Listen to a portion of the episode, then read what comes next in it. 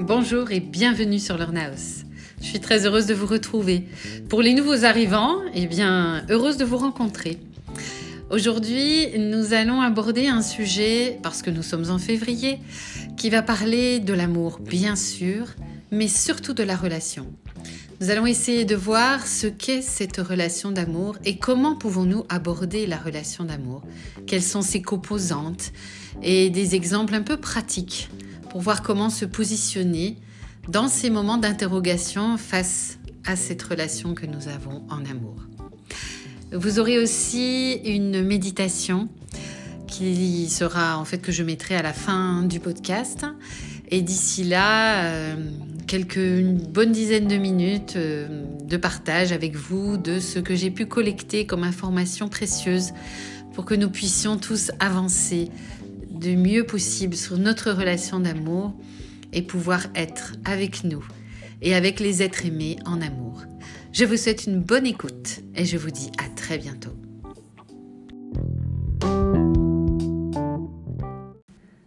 La première mise en relation que nous vivons est une obéissance corporelle, la respiration. C'est une relation entre moi et l'extérieur de moi par un souffle. C'est un souffle qui me met en vie, car je nais à mon premier souffle. Ce souffle, cette respiration, m'apporte de l'oxygène, notamment pour nourrir mes cellules et se charger d'un gaz déchet de mon organisme, le dioxyde de carbone. Ces échanges gazeux se font dans mon arbre pulmonaire à l'intérieur et avec les arbres, les végétaux à l'extérieur. Ma vie organique est donc dépendante de ma capacité de mise en relation avec l'extérieur, représentée par la vie naturelle, notamment ces végétaux, avec qui nous partageons ces essentiels à notre survie.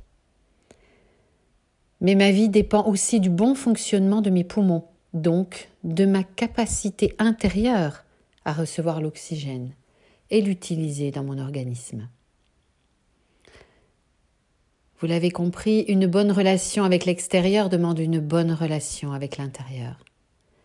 Cet exemple pratique de notre vie pour comprendre comment entrer en relation. Et tout d'abord, quelle relation ai-je avec moi? Est-ce que je me connais? Est-ce que je suis à l'écoute de mon corps De mon âme? Comment est-ce que je nourris mon âme? Avec quoi est-ce que je la mets en relation? Avec qui suis-je en relation? L'âme se nourrit de musique, de poèmes, de beauté, d'art et de symbolisme. Quel est celui avec lequel je me mets en relation? Et mon esprit, quelle philosophie de vie je suis en train de développer? La relation pour devenir relation d'amour doit me permettre de vivre en liberté, tout en respectant les lois naturelles. Car on aime qu'en liberté. L'amour doit me donner la liberté et l'amour de la liberté. Aimer, c'est avoir droit à sa parole, qui est un souffle, afin de se sentir co-créateur de sa vie. L'amour est une force magique et guérisseuse, une quintessence d'une mise en relation. C'est sous-tendre le travail de l'autre pour être sur son chemin et qu'il me soutienne pour être sur le mien, et savoir que nous marchons ensemble sur la terre. Tout amour véritable et spirituel, ou si vous préférez, philosophique car la spiritualité, c'est l'unité, le un, l'alliance, le deux, comme si la vraie rencontre ne se faisait que dans l'infini. Deux lignes parallèles ne se rencontrent que dans l'infini. Cet infini que nous contemplons en levant les yeux vers les étoiles. Un équilibre intérieur, un équilibre extérieur. On peut avoir une autorité à l'extérieur si l'on sent son équilibre à l'intérieur. Donc savoir ce que nous faisons naître en relation. Relation et connaissance de soi sont un préalable pour commencer une relation à l'autre. Une expérience spirituelle fonctionne avec aimer. Elle ne peut être juste intellectuelle. Il y a un lien évident entre notre philosophie de vie, notre spiritualité, notre amour. Car l'amour relie, au sens de religarer, qui est le mot de base donnant religion. Nous devons faire alliance avec nous avant d'envisager de trouver alliance avec l'autre. L'autre ne pourra pas être le lien d'alliance. Par contre, l'expérience de l'autre et la relation à l'autre peut nous permettre de comprendre des choses de nous, mais aussi nous permettre de faire une place à l'autre et de l'accueillir dans notre féminin. Tout est affaire d'un duel, un duo. Car ce qui nous insupporte chez l'autre, c'est souvent ce qui nous renvoie nos faiblesses, nos peurs inconscientes, nos projections. Il est temps de passer à une autre forme de pensée, celle du cœur, de la vibration spirituelle. Nos idées personnelles ne font qu'une partie du monde, pas sa totalité. Aimer l'autre, car il est autre et même tout autre. Car il répond à une projection de moi, de mes rêves, de mes attentes? Non. Alors on écoute, avec toute l'attention possible de ce que l'être aimé dit, et aussi ses silences. J'ai vécu si souvent, et je ne doute pas que ce soit votre cas, l'expérience d'une personne qui vous téléphone, soi-disant pour prendre de vos nouvelles, ou même pour prendre votre avis. Mais elle a surtout besoin de parler d'elle. Elle semble demander votre avis, mais elle n'écoute pas vos réponses. Que vous répondiez ou que vous ne répondiez pas, c'est exactement pareil, elle n'écoute pas. Êtes-vous attentif à ce que votre partenaire exprime? Même si cela ne vous concerne pas, même si cela vous remet en cause, car la communication est une clé essentielle de la relation. Vous le savez, on communique par un mot, un regard, un geste, un sourire, une attitude. Comment communiquez-vous avec l'être aimé? Si vous prenez votre téléphone quand il vous parle, pensera-t-il vraiment être entendu? Et si vous devez prendre une décision commune, partez-vous avec la ferme intention de le rallier à votre avis? Ou êtes-vous prêt à engager une discussion ouverte et à adopter un autre point de vue? Avez-vous la sensation de sacrifice? Faites-vous tout pour être aimé, aimable? Ou laissez-vous toujours à l'autre le choix? Cela peut emmener à celui qui choisit la sensation de devoir traîner quelqu'un qui ne sait pas pour lui et de devoir endosser toutes les responsabilités. Si un problème surgit par suite d'une erreur de l'un de vous deux, celui qui la commet peut-il compter sur l'autre pour l'aider à assumer? Ou plus encore, vous avez discuté et vous n'étiez pas d'accord avec le choix proposé. Toutefois, c'est ainsi que cela a été finalement décidé. Direz-vous, si ce choix est malheureux, tu vois, je te l'avais bien dit. Ou permettrez-vous à une discussion ouverte et franche de naître? Afin que l'erreur serve d'expérience pour les suites de votre histoire. Et assumerez-vous ensemble cette décision malencontreuse. Pour cela, il faut avoir une solidité intérieure, acquise par une bonne connaissance de soi, afin de pouvoir partager tout événement de vie en solidarité et permettre que notre force intérieure puisse étayer la relation à l'extérieur. Car la loi de la vie est celle de l'échange.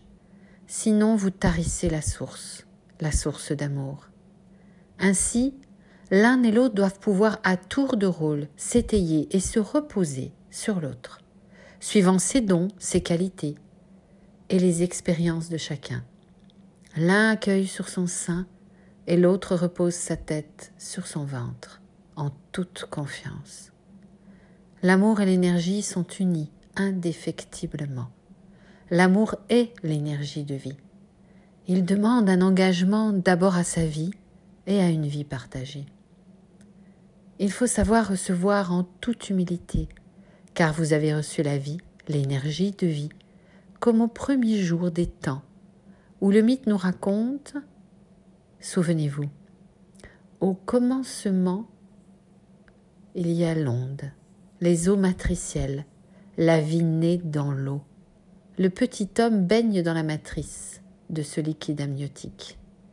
Et c'est le souffle divin, le roi Elohim, qui se répandant sur les eaux informes, va les informer. Donnez une forme à l'intérieur. La forme de votre relation est donnée par votre intériorité. Cela révèle ce que vous avez en vous. Et puis, il est nécessaire dans toute relation d'être capable de donner. Si vous pensez ne faire que donner, Peut-être n'êtes-vous animé que par ce que vous donnez.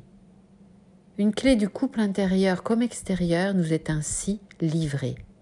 Elle a pour nom le donner-recevoir. Pour donner, savoir recevoir, et pour recevoir, savoir donner. Cela peut se transmettre particulièrement par les mains, qui sont dans leur partie paume de l'accueil du féminin et dans leur partie doigt du don du masculin.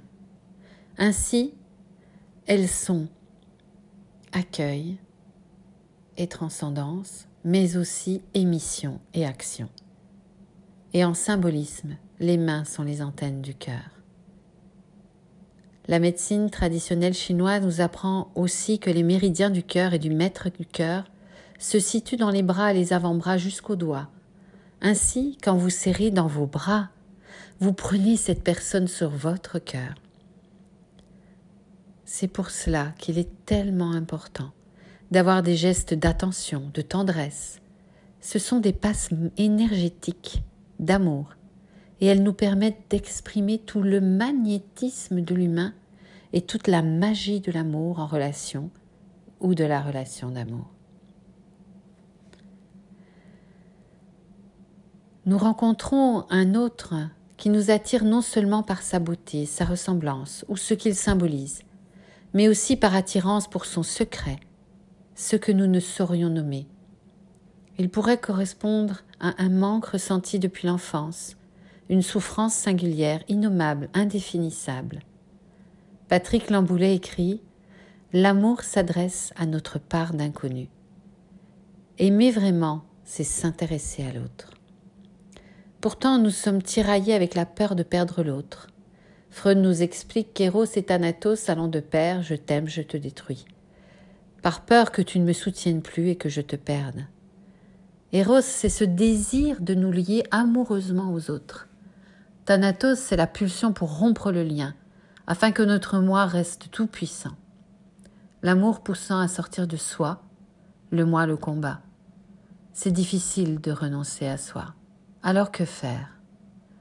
Le Tsum décrit par les grands penseurs de la Kabbale, nous donne une magnifique réflexion en nous racontant le début de l'humanité. Il nous explique que Dieu a fait un retrait de lui-même en lui-même afin de permettre de créer par amour une autre forme de vie, un être différent de lui, et pour qui il ne soit pas tout. Ainsi, si nous pouvons mettre l'autre au centre de nous car nous savons nous retirer de nous-mêmes en nous-mêmes par bonne connaissance de nous, par amour de nous, parce qu'on sait quelle est notre unicité. Alors, c'est être accueilli et aimé, soutenu, et c'est qu'une part de nos ressources lui sont disponibles pour se réaliser. Il n'y a plus de pulsion morbide, mais un accueil en amour, un partage et une relation intime. L'autre ne menace pas notre souveraineté, puisque nous lui offrons une place en notre sein. Pour cela, il est nécessaire de vivre au temps présent et de ne plus perdre de temps en vains espoirs qui nous volent ce présent. Je vous cite une partie d'un texte de Krishnamurti qui en parle et qui me paraît extrêmement intéressant. Krishnamurti nous dit L'amour, c'est l'abolition du temps. En fait, l'être se trouve alors piégé, empoigné par l'espoir qu'il place devant lui. Alors que ce dont nous parlions ici suppose de mettre fin à l'espoir, si fauteur de troubles psychologiques. Car l'être ne fait que tourner en rond autour de lui-même, ce qui, avec le temps, le détruit. L'espoir sous-entend le futur, le ce qui n'est pas là, le fantasme, le rêve, le mensonge pour tout dire. L'espoir, c'est le temps éparpillé, l'attente, le gaspillage du présent. Il y a mieux que de décrire les choses comme un observateur, c'est d'aller à la rencontre de l'autre, d'oser dire et ainsi ne plus gaspiller pour du futile son temps, son corps qui est énergie. Une véritable rencontre, c'est mettre en jeu nos capacités d'une vie positive et non tordue dans le présent. C'est partager la même passion de soi en se mettant au même niveau que l'autre dans une respectabilité de la vie vraie et une connaissance de première main. Une connaissance qui jaillit de la confiance en soi, malgré les oppositions et les jalousies. C'est au milieu de notre désordre que réside l'ordre. Qu'est-ce donc que l'amour? Sinon de rencontrer l'autre et au même moment accéder à la même flamme, être au même niveau. Cet amour est au-delà de l'amour physique. Il n'est ni un désir passager, ni un plaisir de possession. Il est son consent être juste, au-delà du temps qui passe, au-delà de la vie et de la mort, au-delà de notre squelette, au-delà des deux kilos de poussière qui nous constituent et subsistent à notre décès. C'est entendre les sonorités de son propre corps et de sa propre âme dans un amour qui abolit le temps. Ce qui rend au temps, c'est-à-dire au corps, c'est l'être de noblesse, sa force libératrice au milieu de ce monde périssable. Découvrir ce qui est vrai se réalise sans le désir de quête de bonheur, sans le conditionnement d'un besoin de résultat, sans nous sécuriser la pensée sur du futur, pas là. Un esprit occupé n'est jamais libre de découvrir la vérité. La vérité naît dans l'attention sans choix, dans l'esprit qui se voit focalisé sur l'envie. L'envie n'est pas le problème, c'est la focalisation de l'esprit sur l'envie qui crée le problème. Merci Krishnamurti pour ce magnifique texte. Voilà. Je vous laisse à ces quelques réflexions. Je vous souhaite de passer un excellent moment en amour et je vous laisse suivre euh, ce moment de méditation qui va suivre le podcast. Et je vous dis à très vite. Installez-vous confortablement et vous pouvez créer la relation par le souffle en inspirant profondément par le ventre et en expirant dans tout votre corps. Prenez conscience de l'air que vous inspirez de sa densité, de sa chaleur et peut-être de la couleur. Et à l'expiration, expirez cette densité, cette chaleur, cette couleur dans tout votre corps.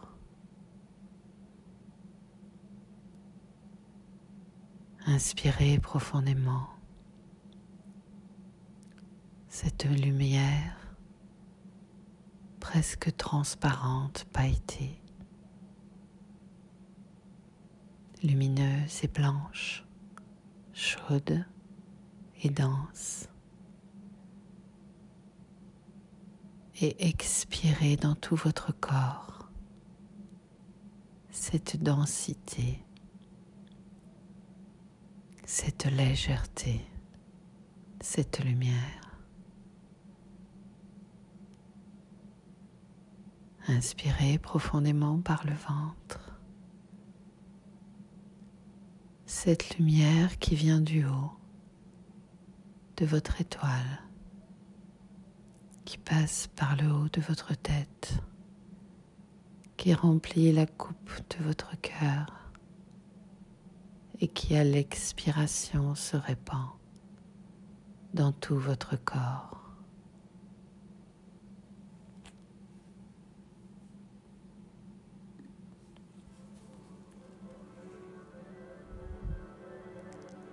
Et vous voyez une bougie éteinte. Et vous lui substituez une bougie allumée que vous prenez en main et qui vous guide jusqu'à la porte, fenêtre fermée. Et vous lui substituez la porte-fenêtre ouverte. Et vous traversez, vous sortez. Il fait encore nuit. Et petit à petit,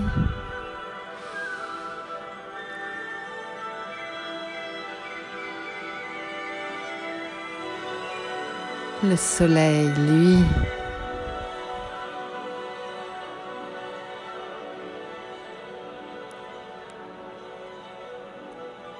vous marchez dans l'herbe jusqu'au pont sur la rivière.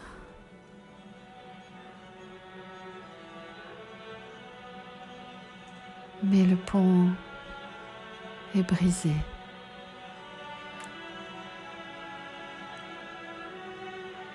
Vous lui substituez le pont reconstruit et vous traversez la rivière.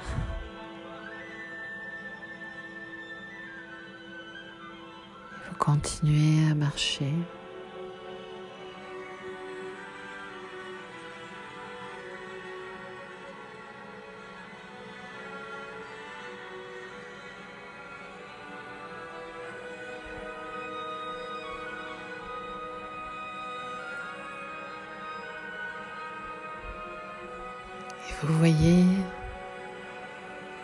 Une grande chaîne pendre depuis un arbre.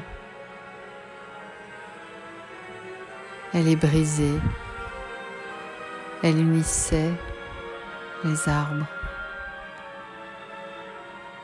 Et vous lui substituez la chaîne reconstruite qui unit les êtres. Et vous vous rendez compte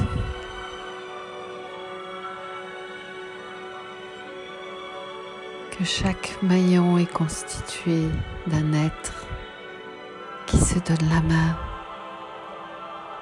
avec un autre être.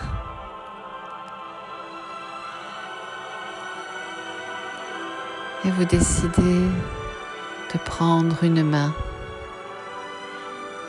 et de rejoindre cette farandole de vie.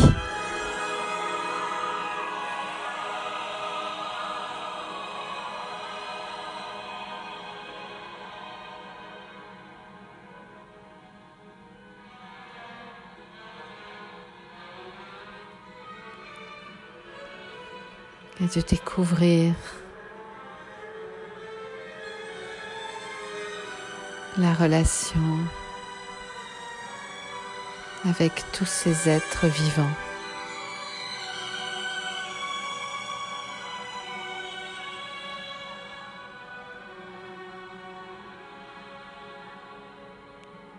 L'énergie d'amour qui vous relie, la vie, l'harmonie, le mouvement de la vie.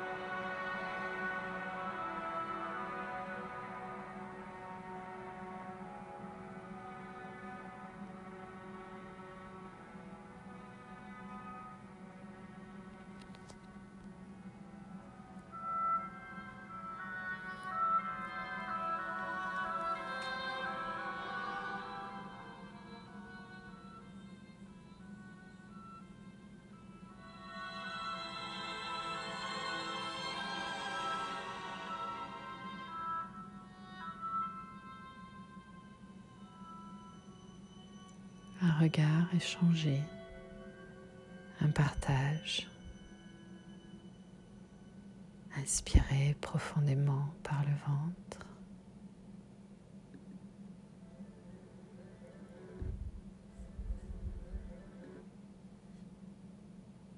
Expirez dans tout votre corps.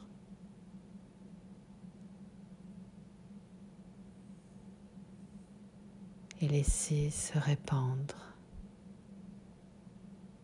le bien-être, la la présence. Et que quand vous le sentirez, en inspirant profondément par le ventre, la lumière, la paix, l'amour. Ouvrez les yeux et revenez ici et maintenant.